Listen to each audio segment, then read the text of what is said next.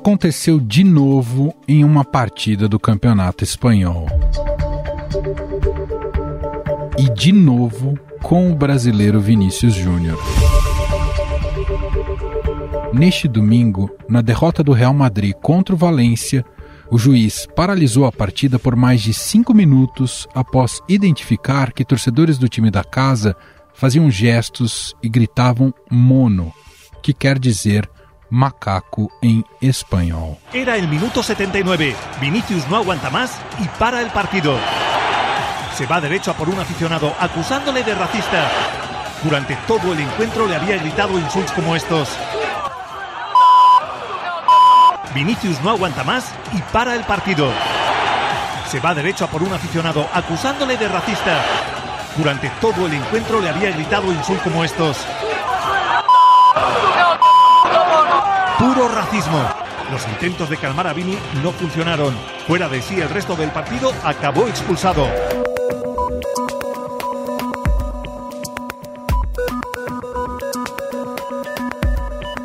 No fim do confronto, porém, Vinícius Júnior, revoltado e desestabilizado pelos xingamentos racistas, foi expulso de campo após um desentendimento com um atleta do Valência. A direção do Valência prometeu identificar e banir torcedores que proferiram ofensas racistas contra Vinícius Júnior e informou que a polícia local já identificou dois deles. Em suas redes sociais, o jogador lembrou que essa não foi a primeira vez que isso ocorreu e criticou a La Liga, que organiza o campeonato, por não ser severa nestes casos. Em suas redes sociais, o brasileiro atacou a direção da La Liga, que organiza o campeonato espanhol. Não foi a primeira vez, nem a segunda e nem a terceira. O racismo é o normal na La Liga. A competição acha normal, a federação também e os adversários incentivam. Lamento muito. O campeonato que já foi de Ronaldinho, Ronaldo, Cristiano e Messi, hoje é dos racistas. Vou até o fim contra os racistas, mesmo que seja longe daqui. Ao ser confrontado com a realidade, o presidente da La Liga, Javier Tebas, reagiu da mesma forma que vem reagindo quando há um caso de racismo no seu campeonato.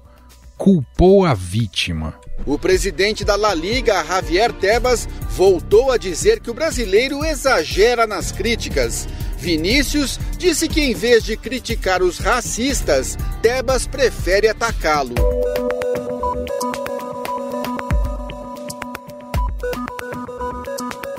Essa posição do presidente da La Liga é explicada pelo seu histórico de vida. Javier Tebas é apoiador do partido político de extrema-direita espanhol Vox e foi integrante do Fuerza Nova, uma agremiação partidária fascista que existiu na Espanha entre 1976 e 1982. Em 2017, ele saiu em defesa de um jogador ucraniano do Raio Valecano que tinha ligações com grupos neonazistas do seu país.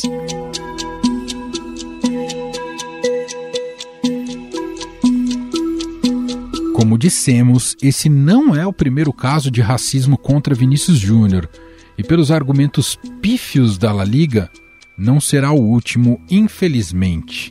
Em março do ano passado, na vitória do Real sobre o Mallorca por 3 a 0, torcedores do time da casa foram flagrados insultando Vinícius Júnior durante a partida. Em alguns momentos, câmeras de TV mostraram que os mais exaltados chegaram a pedir ao atacante para pegar bananas. Já em setembro de 2022, antes de um clássico contra o Atlético de Madrid, Vinícius Júnior foi alvo de um programa de TV na Espanha por dançar nas comemorações de gols. Um dos integrantes chegou a declarar que o jogador parasse de fazer macaquices. Y cuando tú metes un gol al contrario, vale, si quieres bailar samba te vas a San, Sambádromo en Brasil. Aquí tú lo que tienes que hacer es respetar a, a tus compañeros de profesión y dejar de hacer el mono.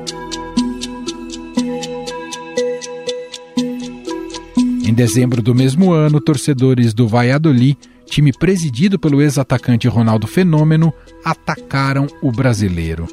Na ocasião, o time merengue venceu por 2 a 0 e o atacante acabou vítima de ofensas racistas. A gente vai falar de um caso de racismo no futebol espanhol. O jogo entre Real Madrid e Real Valladolid. Torcedores né, do Valladolid pronunciaram insultos racistas contra o Vinícius Júnior. É o termo é esse mesmo, é vez. é nojento, é nojento. asqueroso. É, em 2022 a gente está vendo isso. E a gente está vendo isso porque as punições quando nos casos anteriores foram frouxas demais, continuam sendo frouxas, quando, quando elas existem.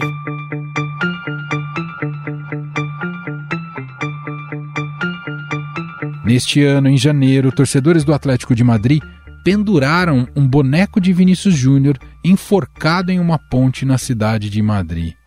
O fato chocou, mas só fez com que clubes, La Liga e a Federação Espanhola soltassem notas oficiais pedindo sanções severas. Em fevereiro de 2023, o atacante brasileiro voltou a ser alvo de racistas contra o Mallorca, quando um torcedor o chamou de macaco em espanhol. Guarda-espaldas!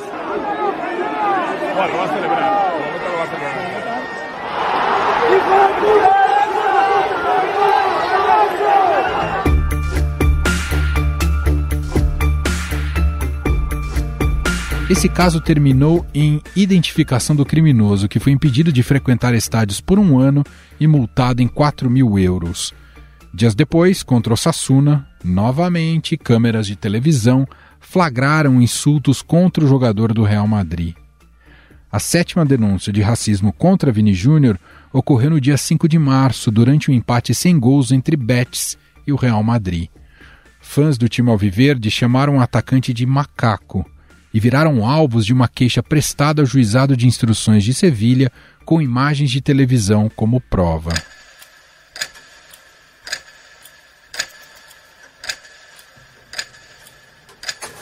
Diante do que aconteceu neste último domingo, o técnico do Real Madrid, Carlo Ancelotti, que é cotado para assumir a seleção brasileira, se recusou a falar do jogo na coletiva. Extremamente irritado, o italiano não mediu palavras para criticar a administração da La Liga. La Liga Espanhola tem um problema, que não é Vinicius. Problema, Vinicius é a vítima de um problema muito grave. O racismo não tem que existir. La única manera para mí es parar el partido. Cuando le ha sacado la tarjeta roja, todo el estadio le, le, gritaba mono, mono, mono. Ese grito ya le digo que mono no era, decían tonto. El árbitro ha parado el partido para abrir el protocolo del racismo e se un estadio le grida tonto no abre el protocolo.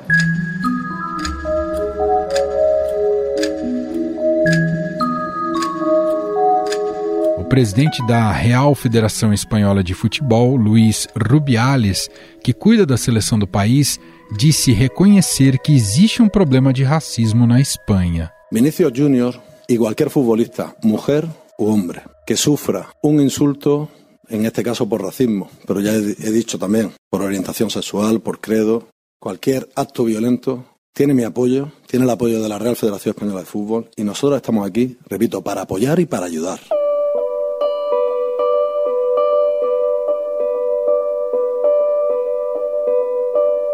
O presidente da FIFA, Gianni Infantino, também se expressou, abre aspas, total solidariedade a Vinícius não há lugar para racismo no futebol ou na sociedade e a FIFA apoia todos os jogadores que se encontram em tal situação. Fecha aspas. O Real Madrid apresentou nesta segunda-feira uma denúncia na Procuradoria-Geral da Espanha por delitos de ódio e discriminação contra o brasileiro Vinícius Júnior, que joga no clube espanhol. No Brasil, quase todos os clubes da Série A do Campeonato Brasileiro fizeram posts nas redes sociais de apoio ao jogador presidente Lula prestou solidariedade ao atacante brasileiro e criticou o racismo sofrido pelo atleta. Não é possível que no quase no meio do século XXI a gente tenha o preconceito racial ganhando força em vários estados de futebol aqui na Europa. Não é justo que o um menino pobre, que venceu na vida, que está se transformando possivelmente num dos melhores jogadores do mundo, certamente do Real Madrid ele é o melhor, é ofendido em cada estádio que ele comparece.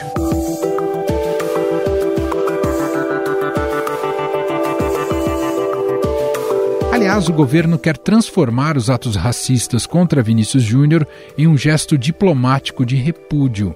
Itamaraty vai convocar a embaixadora da Espanha em Brasília para transmitir a posição do Brasil, insistindo que esses atos reiterados de racismo não podem continuar impunes. De forma geral, a mídia radiofônica, televisiva e escrita do mundo todo condenou as ofensas racistas sofridas por Vinícius Júnior. I hear someone saying that the problems with racism in the Spanish stadium started with Vinny Jr. and it's one of the biggest lies I hear in my life because I've been going to stadium since I was a little kid and racism has been always there. And it's not a problem with the Spanish football, it's a problem of society. No entanto, alguns veículos resolveram fazer como o presidente da La Liga e colocar a culpa na vítima. O repórter e produtor do nosso podcast, Jefferson Perleberg, está vivendo na Espanha e conta como foi a repercussão do caso na mídia local. Os principais jornais aqui da Espanha noticiaram sim o caso. Entre os quatro principais de esporte, três botaram a notícia de capa, não a notícia principal, mas como notas de capa mas a marca, que é o principal, não colocou a notícia e, mesmo assim, dentro do, da, das notícias está tendo uma repercussão no sentido de criticar o caso, falar que não é um caso isolado, que isso está sendo recorrente e também destacaram que essa fala do Vinícius Júnior dizendo que a Espanha está com uma imagem de racista, de país racista no Brasil, também colocaram isso como parte da nota. Já nos meios mais fora do tradicional, como é Relevo, que é um, um, portal de notícias, tiveram uma cobertura um pouco mais forte, com uma cobertura de até quatro notícias logo de cara sobre o assunto, com postura crítica, criticando também a La Liga, a postura do presidente do campeonato. Mas claro que há suas exceções. O jornal Super Deporte de Valência minimizou o caso. Tanto na capa como no editorial, eles trataram esse episódio como isolado e chamaram o Vinícius Júnior de provocador. E eles ainda tentaram desassociar a palavra mono, que é macaco, e disseram que na verdade a torcida gritou tonto quando ele foi expulso do jogo. O que repercutiu também foi o jornal argentino Olé, que foi na mesma linha e tentou culpar o Vinícius Júnior, dizendo que ele provocou a torcida do Valência. Isso também teve uma repercussão internacional. E o que eu me surpreendi foi com a cobertura da televisão, que, assim como no Brasil, ainda é um dos principais meios para cobertura de futebol. Em um desses canais, que é La Sexta, uh, em um dos programas que se chama El Chiringuito, começou o jornal com uma tela de fundo com a foto do Vinícius Júnior, escrito não ao racismo, e logo em seguida teve tipo um editorial. E aí nesse editorial foi super criticado a postura e condenando claramente que tem que ser, ser feito alguma coisa para mudar essa realidade aqui do futebol espanhol. Eu acho que o caso não vai ficar como um caso isolado, vai ter a devida repercussão que acho que o Brasil também vai cobrar nessa, nessa relação diplomática e acredito que pode ser sim um exemplo para futuros casos de racismo aqui no esporte, mais especificamente no futebol espanhol e o futebol europeu. Infelizmente, esse não é um caso isolado como muitos querem nos fazer acreditar os episódios de racismo na elite do futebol da Europa aumentaram. De acordo com a ONG Kick Out, que luta contra a discriminação e atua junto à Premier League, houve 183 denúncias de racismo no futebol profissional inglês em 2021 e 2022. Na temporada passada, a UEFA, responsável pelos grandes campeonatos europeus, monitorou 2.876 jogos com foco no racismo e puniu cerca de 17 clubes por estes incidentes. Em 2019, a FIFA deu mais poderes para os árbitros quando presenciarem um caso de preconceito durante a partida. Um desses procedimentos pôde ser observado aqui no Brasil, com a paralisação do clássico entre Corinthians e São Paulo. O árbitro mandou paralisar o jogo enquanto a torcida alvinegra não parasse de entoar cânticos homofóbicos. São cantos homofóbicos vindo da torcida do Corinthians, Luiz, na entoação do canto. Muito bem. É, cantos homofóbicos, portanto, identificados aí pelo, pelo Douglas das Flores, que é o, é o quarto árbitro. E a gente tem o placar nesse momento. É proibido emitir cantos discriminatórios, racistas, homofóbicos ou xenófobos.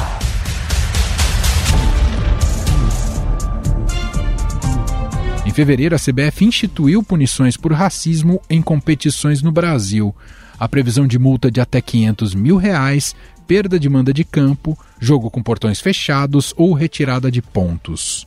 O Observatório da Discriminação Racial no Futebol monitorou cerca de 90 denúncias de racismo no futebol brasileiro em 2022, um aumento de 40% em relação a 2021. E é com Marcelo Carvalho, diretor executivo do Observatório, que nós vamos falar agora sobre o racismo no futebol. Olá, Marcelo, seja muito bem-vindo. Olá a todos e todas que estão nos ouvindo. Estava pensando aqui, Marcelo, e já queria colocar essa primeira primeiro comentário para você depois poder, enfim, analisar em, com mais profundidade pela experiência que você acumula também acompanhando esses casos. Impressiona muito até aqui, claro, evidentemente, a resiliência do Vinícius Júnior diante de tudo que ele tem sofrido, dos massacres brutais e da maneira como a Espanha e dirigentes têm, tratado do caso. Agora, aparentemente começa a chegar num limite que ele não pode carregar esse fardo sozinho. É brilhante que ele carregue esse fardo, mas é preciso que haja uma postura antirracista de muito mais gente nesse momento, não é, Marcelo? Ah, é, é brilhante que ele reaja do jeito que ele está reagindo, porque ele é uma voz uh, potente, né? Um dos, um dos maiores atletas da atualidade, mas ele não pode nem lutar contra o racismo e nem lutar sozinho contra o racismo. Ele é uma voz que deve se manifestar, que deve ser ouvida, mas não é ele a pessoa para levar essa luta, né? Então, é, nesse momento é importante que todas as entidades, todos, todas as pessoas que se dizem antirracistas se manifestem, apoiem o Vinícius Júnior, que a gente crie essa rede de proteção e acolhimento para que ele continue falando, para que ele não se sinta sozinho e principalmente para que quando novos ataques surgirem, ele lembrar que tem do outro lado da trincheira, tem muita gente junto com ele. Há sempre uma discussão, Marcelo, como se transforma uma realidade de intolerância como essa. Nesse sentido, o mundo do futebol, dirigentes, confederações, eles aprenderam alguma coisa com o tempo ou seguem muito perdidos e lenientes em relação a esses casos? Aprenderam alguma coisa, mas está muito longe ainda do, do cenário ideal, né? Eu acho que a primeira coisa que não se aprendeu ainda é sobre a necessidade de ter pessoas negras nesses espaços de gestão e de comando. Porque as decisões são pensadas, as decisões são criadas, novas ideias, novas leis, novos, enfim, né, novas propostas, mas muitas vezes quando essa proposta, por exemplo, se ela for analisada por pessoas negras, a gente já vai ver que isso não vai dar certo.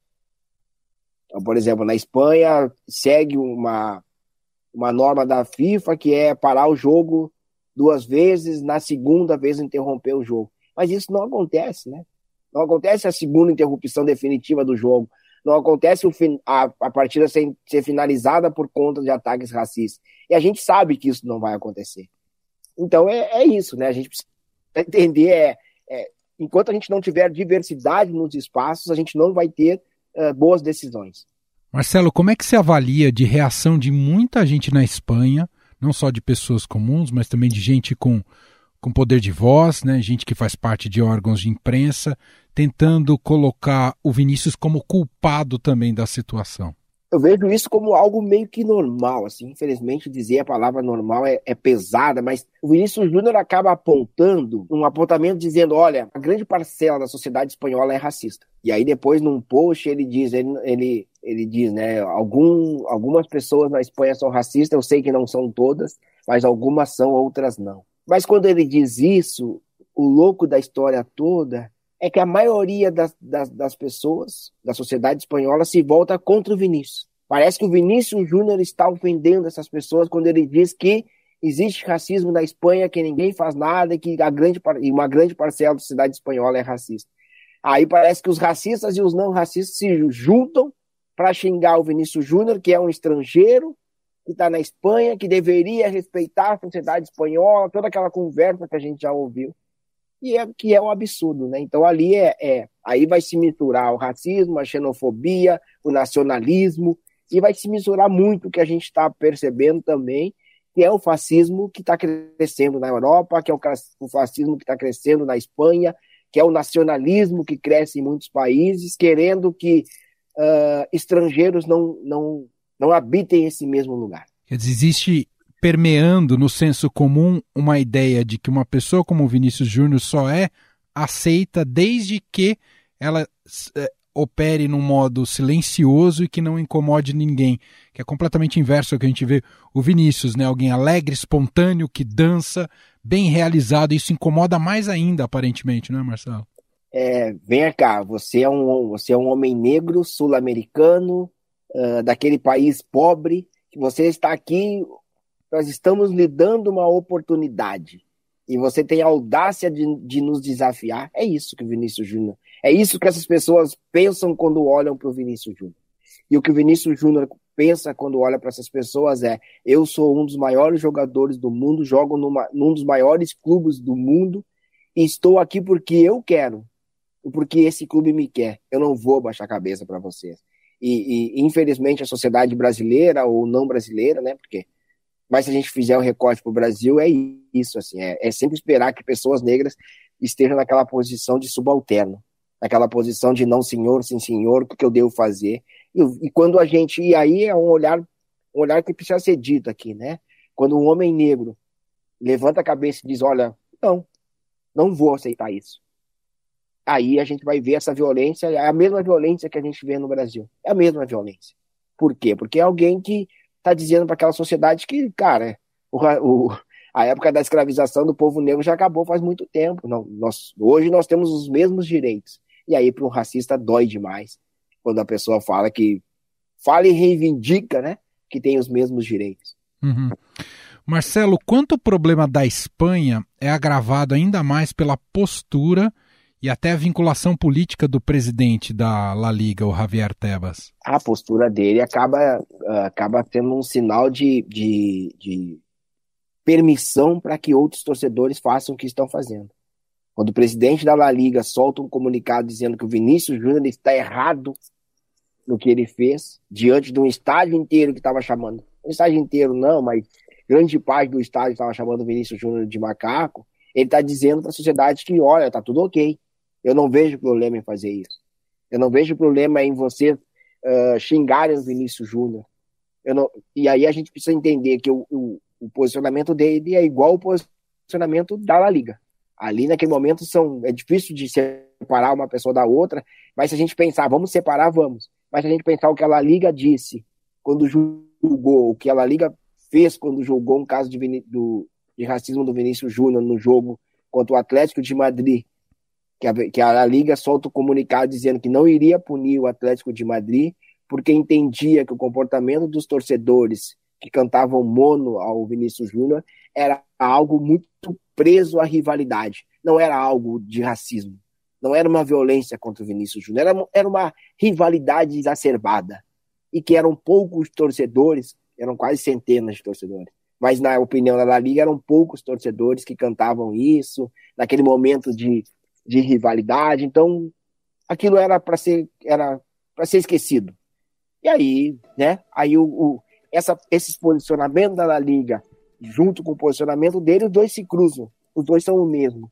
E aí os torcedores, os torcedores de outros clubes começaram a perceber que, opa, a gente também pode. Se lá atrás não pôde, a gente também pode. O Marcelo, o fato de ter virado também um problema diplomático envolvendo os governos de Brasil e Espanha. O Brasil, inclusive, vai convocar a embaixadora da Espanha aqui no Brasil para pedir explicações, que no, do ponto de vista diplomático isso é muito, muito relevante. Queria te ouvir se você, na sua visão, se isso representa um marco que pode representar um marco de, de um novo patamar no combate ao racismo no, no futebol. Representa. E e você falando isso, eu vou, vou puxar o que aconteceu em 1920, 21, né? Quando a seleção brasileira passa por Buenos, Aires, pela Argentina, e quando os jogadores chegam lá na Argentina, o jornal Olé tem um título que coloca Sejam bem-vindos os macacos. No, o, o, pronunciamento do governo brasileiro logo em seguida a esse é, de, de pedir para o treinador brasileiro da seleção, na, naquele momento, não convocar mais jogadores negros, para que eles não passassem por esse problema e para que o Brasil não fosse visto como um país com muitos negros. Então, assim, mais de 100 anos depois, a gente tem uma virada de chave. A gente tem um governo que está defendendo que esses jogadores negros continuem na seleção, continuem jogando futebol e que sejam respeitados. Então, é, é, é simbólico demais, é importante demais o que o governo está fazendo. E, de novo, né, reforçando aquela, aquela questão também de mostrar para o Vinícius Júnior que ele não está sozinho. Marcelo, você defende, e até pelo que você, o trabalho que você tem feito de acompanhar esses casos no mundo inteiro, uh, você defende que haja uma punição, tem claro a esfera criminal, que seria importante que ela fosse exemplar, mas você defende também punição na esfera esportiva, não no sentido financeiro, que às vezes isso ocorre, mas no sentido do time perder pontos. É preciso já dar esse passo para que o torcedor sinta mais o, o, a gravidade de casos como esse? esse passo já era para ser dado. Olhando, eu não sei como, como é, como está descrito essa situação no, no código do espanhol de futebol, né? Mas, por exemplo, no Código Brasileiro de Justiça Desportiva, quando o ato de racismo é praticado por uma grande quantidade de torcedores, o clube pode ser punido com a pena de pontos. Então, por exemplo, no Brasil, a gente não tem esse tipo de manifestação que a gente acompanha na Espanha, que são milhares de torcedores cantando cânticos racistas. Se fosse no Brasil, na teoria, a gente teria a punição de perda de pontos. Né? Mas levando para a Espanha, isso já deveria acontecer. Eu vi que o presidente da FIFA disse que ele vai lutar para que o Valência perca os três pontos de ontem. Mas a questão é, já é uma determinação da FIFA. O que a FIFA deveria fazer não é lutar para que esses três pontos sejam, né? O que a FIFA deve fazer é, gente, nós temos um, uma norma. Se ela não está sendo seguida, a gente vai punir primeiro quem não está seguindo essa norma, que é o árbitro, segundo a federação, que nada fez contra esse árbitro, e vamos exigir as punições. Então, assim, já passou da hora. Não dá mais para pensar em três passos. Não dá mais para pensar, olha, vamos fazer um comunicado aos torcedores para que parem de cantar, ou. E o ou continua, e eu vou ficar no ou para sempre. E mais do que isso, o que a gente tem percebido quando o jogador é xingado e o jogo é paralisado e, o, e, esse jogador sai de campo, muitas vezes ele não quer voltar a campo. E quando ele volta a campo, convencido de, que ele está protegido e que nada mais vai acontecer, ele é, ele é expulso. Não foi o Vinícius Júnior o único e o primeiro jogador que volta depois do insulto racista e é, e é expulso. Já teve o caso do Tyson, teve o caso do Lukaku. Então, assim, é, gente, a gente precisa parar. Por isso que é tão importante, no meu entender, né? puxando para o meu, pro meu assado. Por isso que é tão importante o trabalho que faz o observatório. Porque a partir dessa coleta de dados eu já sei o resultado. A gente não precisa passar por um problema para saber o quanto dói. Eu preciso analisar, olha, o histórico é esse, então isso vai acontecer. Enquanto a gente achar que o espetáculo tem que continuar, enquanto a gente ficar pensando que ah, os outros torcedores não podem ser punidos pelo ato de meia dúzia. Gente, aí, aí, não, aí não tem como, entendeu? Não dá para a gente pensar que ah, não vamos tirar três pontos de um time porque os outros torcedores não fizeram nada, não dá para fechar o estádio porque os... dá sim. Dá sim, sabe por quê? Porque quando acontece um caso de racismo, olhando para o lado do Brasil e da América do Sul, a gente olha para o lado, o cara está fazendo ato racista e a gente faz conta que não está vendo.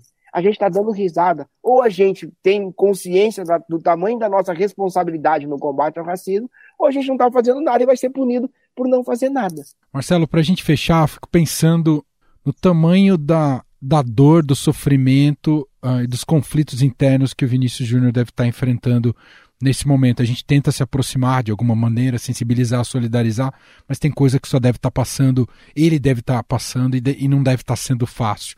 Se tivesse a oportunidade de ter cinco minutos com o Vinícius Júnior hoje, Marcelo, o que, que você diria para ele? Eu diria para ele que hoje ele já é um herói, mas que ele que ele pense nisso como um elogio e não como um fardo que ele precisa carregar. Ele não precisa carregar esse fardo. É importante demais que ele continue usando a voz dele, o poder que ele tem para falar sobre racismo. Mas que se amanhã ele decidir não falar mais, está tudo bem. Não é o Vinícius Júnior responsável da luta contra o racismo. Porque a gente já sabe o que acontece com as pessoas que lutam contra o racismo no Brasil principalmente no Brasil. A gente olha para os Estados Unidos, não, lá nos Estados Unidos é melhor, não é melhor. Eu não sei aonde é melhor. Porque nos Estados Unidos o Colin Kaepernick está desde 2016 sem clube. Não existe lugar melhor. Eu, como homem negro, sei o que o Vinícius está passando, ou consigo chegar perto do que ele está passando, porque quando eu leio o que ele está escrevendo, é o mesmo quando eu penso, será que eu vou sair hoje e eu vou voltar para casa? Será que o meu irmão que saiu hoje vai voltar para casa ou ele vai sofrer alguma violência? Porque essas pessoas negras que morrem na rua, nesse genocídio da população negra, a maioria delas não tem nada que abone que alguém mate elas. Mas elas morreram simplesmente por ser negras. Elas morreram simplesmente porque alguém achou que elas estavam roubando no supermercado, na rua. Essa violência já aconteceu com todo mundo que é negro. Eu duvido uma pessoa negra com mais de 30 anos dizer que nunca passou por uma violência extrema que o racismo nos causa. Então eu sei isso. Por isso que eu digo, daria, diria para o Vinícius Júnior, irmão, estou contigo, gostaria que tu não baixasse a cabeça nunca. Mas se um dia tu desistir, tá tudo certo. Essa missão não é tua, essa missão não é minha. Essa missão é, é de uma sociedade de muito mais gente que precisa se mobilizar nesse sentido. Eu sei que deve ser um sonho dele ser o maior jogador do mundo, mas eu sei o quanto isso pode não acontecer se ele continuar levantando a bandeira contra o racismo. Eu sei o quanto tem pessoas que gostariam de silenciar ele agora. Eu sei que várias pessoas devem estar mandando mensagem para ele: pô, Vinícius, deixa quieto, cara. Pô, só vai te prejudicar. Eu, eu sei disso. Porque eu já conversei com diversos jogadores negros que passaram por racismo e que, em conversa em off, a gente tem uma conversa, mas se ligar a câmera ali, vai mudar. Porque ele sabe o, o que ele vai sofrer. Se ele falar o que ele tem que falar. Então é isso. Assim, cara, é, pô, tu já fez muita coisa, mas fica tranquilo. Fica tranquilo que o que acontecer de agora em diante está tudo certo. Muito bom. Nós ouvimos aqui o diretor executivo do Observatório da Discriminação Racial no Futebol, Marcelo Carvalho, gentilmente atendendo a nossa reportagem. Obrigado pelas palavras, viu, Marcelo? Obrigado e é isso, né? O seu silêncio, é, para todo mundo pensar agora, seu silêncio é racista. Se a gente silencia nesse momento, a gente está compactuando com os racistas. É isso. Não é para mim, o homem negro, estar tá lutando contra o racismo, é para principalmente para quem não é negro. Tem que, tem que comprar, tem que estar do nosso lado, tem que vir junto nessa, nessa briga, ou não dá. Não dá para botar tela preta hoje e amanhã fazer uma piada racista e dar risada, achar que tá tudo bem. Não tá tudo bem. Tem gente morrendo. Estadão Notícias. Este foi o Estadão Notícias de hoje, terça-feira, 23 de maio de 2023. A apresentação foi minha, Emanuel Bonfim. Na produção, edição e roteiro, Gustavo Lopes, Jefferson Perleberg e Gabriela Forte. A montagem é de Moacir Biasi. E o nosso e-mail, podcast.estadão.com. Um abraço para você e até mais.